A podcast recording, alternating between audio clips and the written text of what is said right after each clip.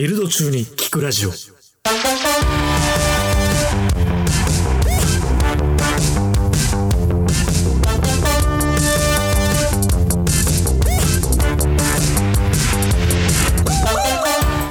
ド開始今夜です。タミツです。はい。あれ？米田さんがいない。明らかに間に一コマ抜けてましたね、今。米田くんはダーツに行きました。本当にプライオリティ低い。ビルラジのプライオリティがな。まあでも、まあそんな強制じゃないので、そんなことする会社じゃないです。そんなね、プライベートも充実させて、仕事も頑張ってる会社ですので、まあこればっかりはしょうがない。ただクオリティは彼がいない時より上げ、彼がいる時より上げましょあの、そうですね。あの、彼たまにちょっとカットしなきゃいけない発表をよくするんで、まあ、あ、確かに。編集編集は楽になります。あよかった大丈夫です。ということで今日もね、3回目なんですけど、むつみくんに来ていただいております。よろしくお願いします。よろしくお願いします。3回目も。いや、2回目まで、まだ1年ずつしか聞いてないですもんね。いや、そうですね。う。初めてじゃないですか、その1年に刻んできた1話。1年1話スタイル多分初めてかも。意外と2、3年バババって聞けたりするんだけど、ちょっと俺たちが聞きたいことがありすぎて。いやいやいや。というわけで MVP 取って、取って、で、イエンタに戻って、戻って。戻ってからは何してましたっけ？戻ってからは、えっ、と、それまでは、ほぼ、えっ、と、アンドロイドとかアプリのことばっかやってたんですけど、戻ってからは、イエンタで、えっ、と、戦略的にウェブ版を作るであったりとか、あと、特性診断っていう、はいなんかこう、その人の性格特性を測るための診断みたいなのをイエンタに導入したんですけど、それの開発っていうところを行ってました。うん。あの時期結構広げたよね、やることね。そうですね。いろんなところを、えー、と開発したなですね。うん。それ企画から入ってたいや、僕は企画からは入ってなくて、基本的には決まった企画しようみたいなところを、ん。じゃあどう実装するかのところをやってましたね。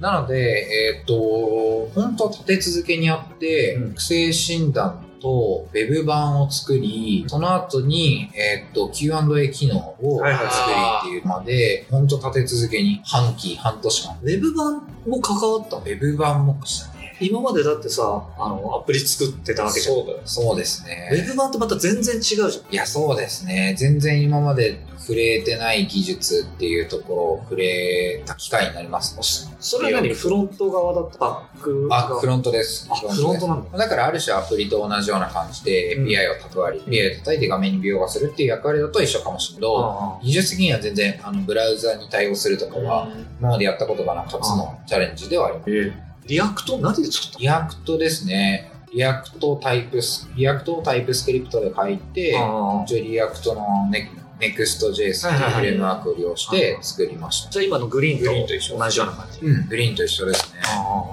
であればまたグリーンに来てもらってもね。確かに。そういうのもあるかもしれない。それもあるかしら。全員喜ぶけど。でその時にやったのは、まあだから仕様を決めるっていうのは他の人がやって、あで、イエンタでがっつりそのギアクトで Next.js タイプスクリプトで、えっとアプリケーションを作るっていうのが初の試みだったので、うんイは、うんで、社内でも多分買ったんじゃ、Next で作ってる。同じぐらいの時期にもしかしたらグリーンのリニューアルで、グリーン側も Next.js を入れば、グリーンはもうちょっと遅かったかな。だってそれ2020年いやね。、2021年、去年ですね。あ、去年か。あ、じゃあそっか、グリーンもちょうど同じ頃同時期ぐらいだったんですけど、まあでも、その、同じようにやってるのが、まだほぼなかったみたいな状態だったので、うんえっと、そこのアーキテクチャというより、ミコロから入ったっていうのはあるかもしれないです。ほぼメインは一人。いや、えっと、結構フロントの中でも分かれてて、僕がアーキテクチャみたいなところをやって、うんで、えっと、レイアウト組んだりとか、マークアップ、うんコーディング？うんそこの部分は別のメンバーがやって、で、えっと、他にも一人二人ぐらい、えっと、そのロジック部分と同じようなところを書く人がいたんですよ。へだから、スク、だからコーディングはできないですけど、ロジック部分は書いてたみたいなので、でもロジック部分は、なんかだいぶアプリと同じような、ほぼそんな変わらずっていう感じだった。特性診断もあれ大変だったんじゃない？いや、そうでもないです。あ、そう。本 当今からが大変なのか、あれは。特性診断の、そのなんかどういうタイプを出すかっていうのは、えっ、と、API で別サービスになってて、へえ。そうなんですよ。僕らは、だからそこにそこから質問とか得て、えっと、回答送信して、で、ここから返ってきたレスポンスを、エンタとして表示している見出しなので、パターンは多いけどっていう感じか。そうですねそうですね。だから、あの、こう、物量は多いかもしれないですね。テキスト情報とか、そういう画像とか、はいはい。デザイナーであったりとかそのプロジェクトのリーダーたちが、そこら辺の仕様とか企画とかは決めてくれたんですけど、そこの物量は結構エグかったな。いやー、結構あるよね。。すげえ大変そうでしたね。あーデザイン、俺あれやるんだともうパンクしそうだもん。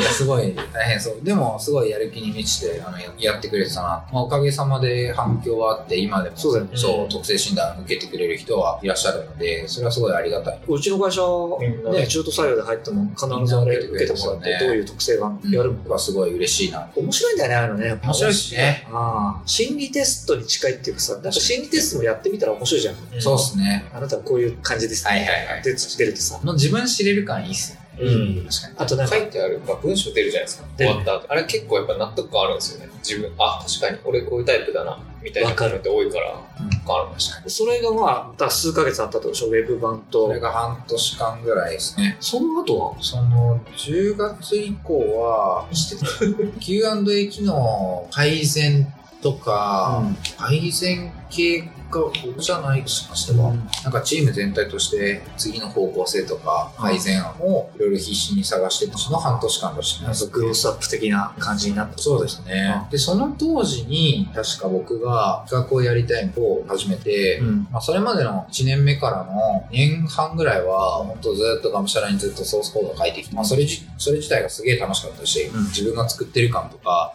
こう自分が作ったものに成果出せてる感とかがすげえ楽しかったんで、それまではすごいエンジニアにフォーカスしたけど、それぐらいから、なんか僕結構ウェブ版の構成綺麗にできたなって思って、エンジニアとしてのこうアウトプットで言うと、まあ当時ですけどね、今見ると、まあ欠陥あるなってけど、その当時の自信度としては、まあそれなりにできたなっていうふうには思ってたんですけど、うん。思ってたほどには、えー機能が使われなかったので、はいはい。そこが、なんか割かしショックを受けて、あ。ある種こう、使われると思って作った。うんもちろんみんなそうだ。けど、使われる作ったし、結構なクオリティでアーキテクチャ自体はできたなっていう、エンジニアとしての誇りあったけど、うん。思ってたよりも使われてないなみたいなのは、うん。なんか、まあ、ショックで、うんその時ぐらいになぜ使われないを誰誰しもが使ってほしいと思ってみんな企画するんですけど、うん。企画するとこれは全く疑いの余地はないんですけどそれでもなんかこう使われない機能になってしまうのははい。なぜなのかは、はい。えーあ。ってなった時になんかこう作る側じゃなくてうん。何を作るかとか、ああ誰に届けるかとかなんかそういうことを考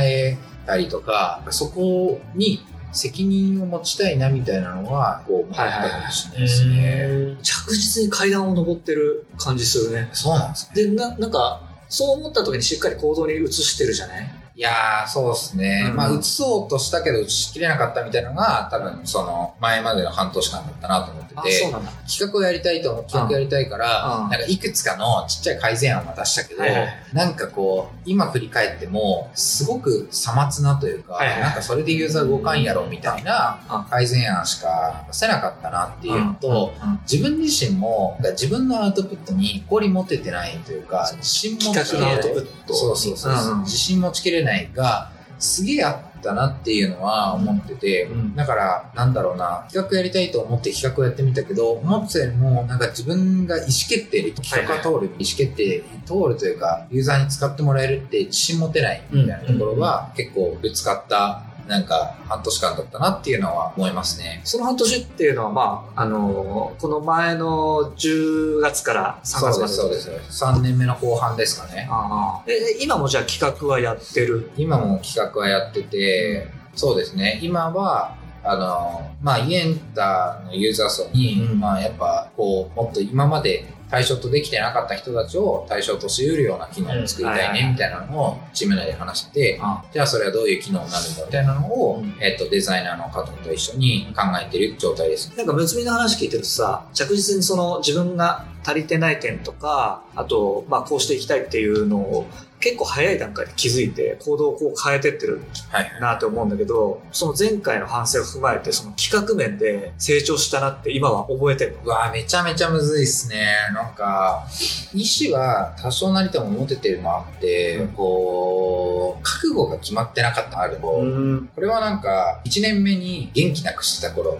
とはいはい、ちょっと近く、1年目元気なくしてた頃って、なんか自分に自信持てず、はい。何やったらいいのかもよくわからずみたいな状態っていうところから、グローバル版を任せられて、任せられましたってなったら、はい。覚悟が決まって、うん。そこからもうやるしかないみたいな状態で、うん元気はなかったけど、ん。もうやるしかない状態で頑張って、まあそれと同じような感じで、3年目の後半の半年間は、なんか企画をやった方がいいと、うん。企画に全然自信持ちきれないみたいな、うん。俺はやっぱりエンジニアの方が向いてるのか、はいはいはい。企画をあやんない方がいいのかみたいなのを考えたりとかしてたんですけど、まあなんかこう、そんなこと考えてもしょうがないなみたいなのは、あの、ある種こう4年目が始まるぐらいに、えーっと、プロジェクトリーダーの人と話して思って、うん根本的になんで企画やりと、えーっと、よくこう考えた時に、やっぱ企画考えてる人は、えーなんだろうな、そのサービスが伸びるとも、一番根幹を担ってる感も、うん僕の中ではいはい。あ、ここが一番なんか自分にとって大事なんだろうな、みたいなその成果が出る、プロダクトとしての成果が出ると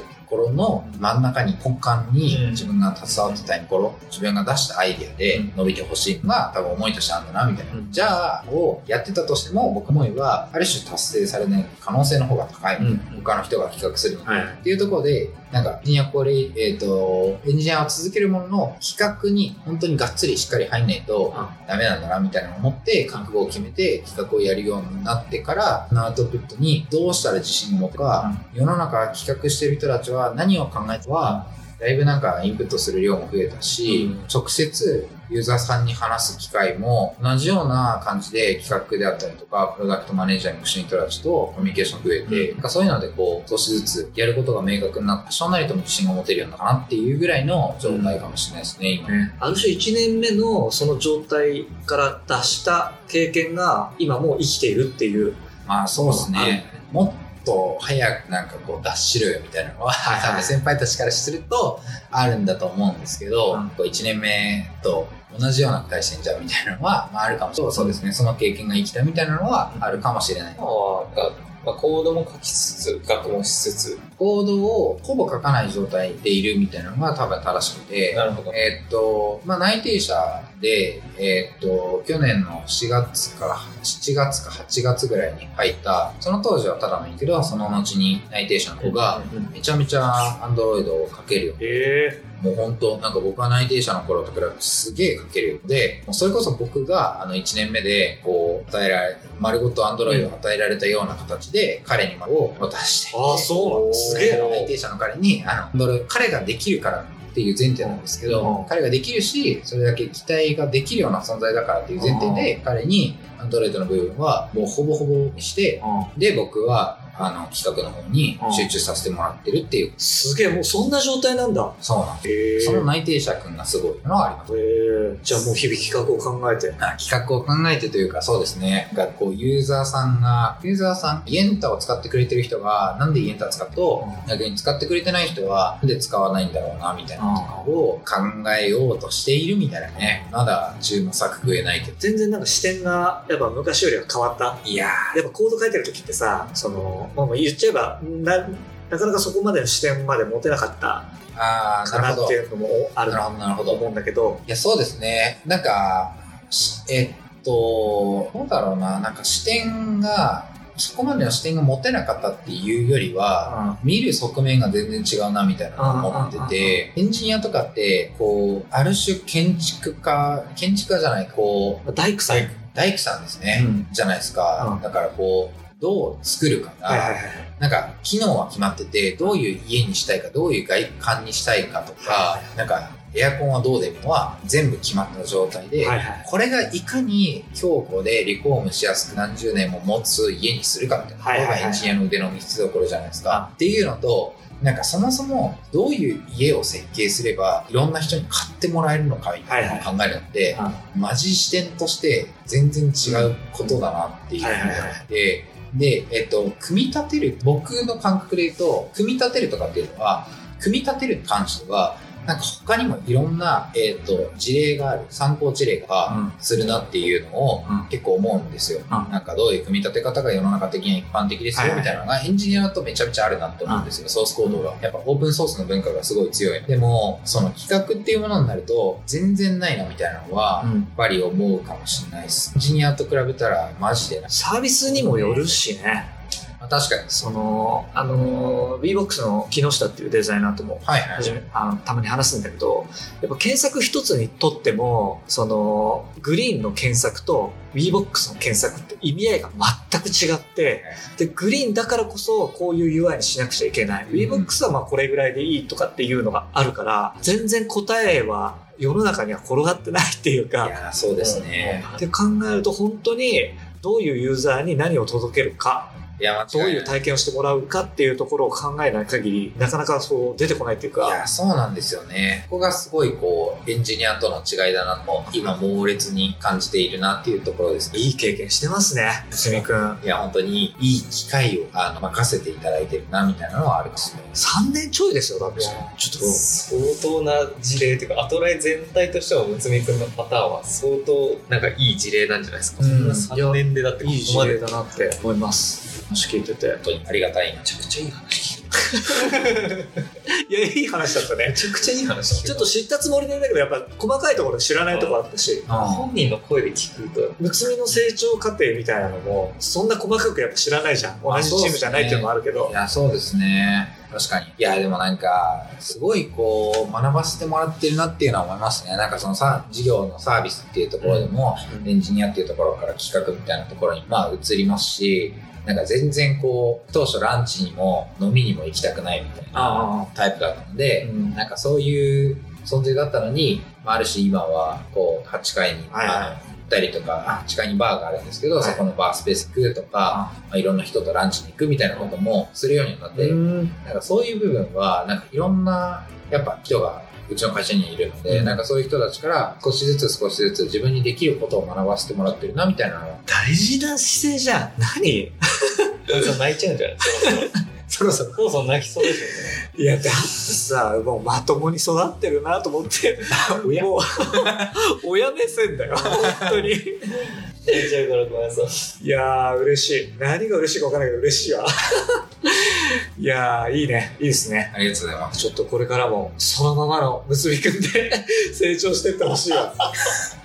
完全に。いや、ほんと30歳ぐらいになることで相当レベル高くなってると思いいやいやいや、いさやいやいや、なんか、その、良くないなって思う面として、その、やっぱこう、な長くなっちゃう僕やっぱ MVP を取った時とかに、あ調子乗ったなってすげえ思ってて、MVP と取って、取ってっていうか、これはこう取らせていただいたんだなって後から思ったけど、取れたというよりは、うん。そういうチャンスを、あの、周りのメンバーからいただいて、取ることができたものなんだなっていうのを、うん。今になっては思うけど、うん。なんかあの当初は自分が努力してやったったみたいな感じで、あの、ある種思ってしまって、で、その後の半年間、ある種伸び、伸びることができてたので、うん。えっ、と、周りの期待値とのある程度、ある程度のギャップがあったから、いろんな仕事がどんどんどんどん楽しかったけど、その期間すごい努力をしたから、そんなことはなかったなっていうのを思うんですよ。すごいストレスがかかって、あ辛かったなく、あある種、なんかこう、今までできたこう余白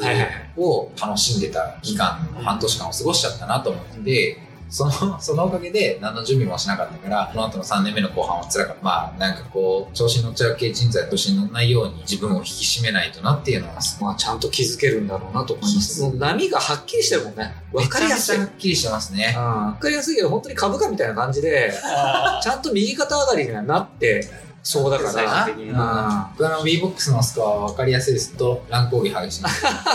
マジで激しい。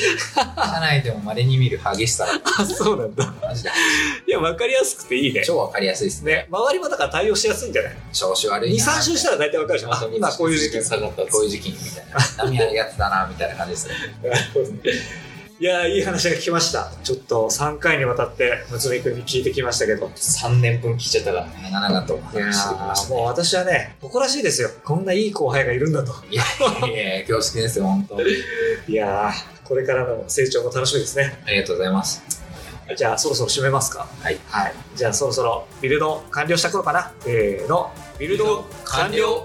ありがとうございました。ありがとうございます。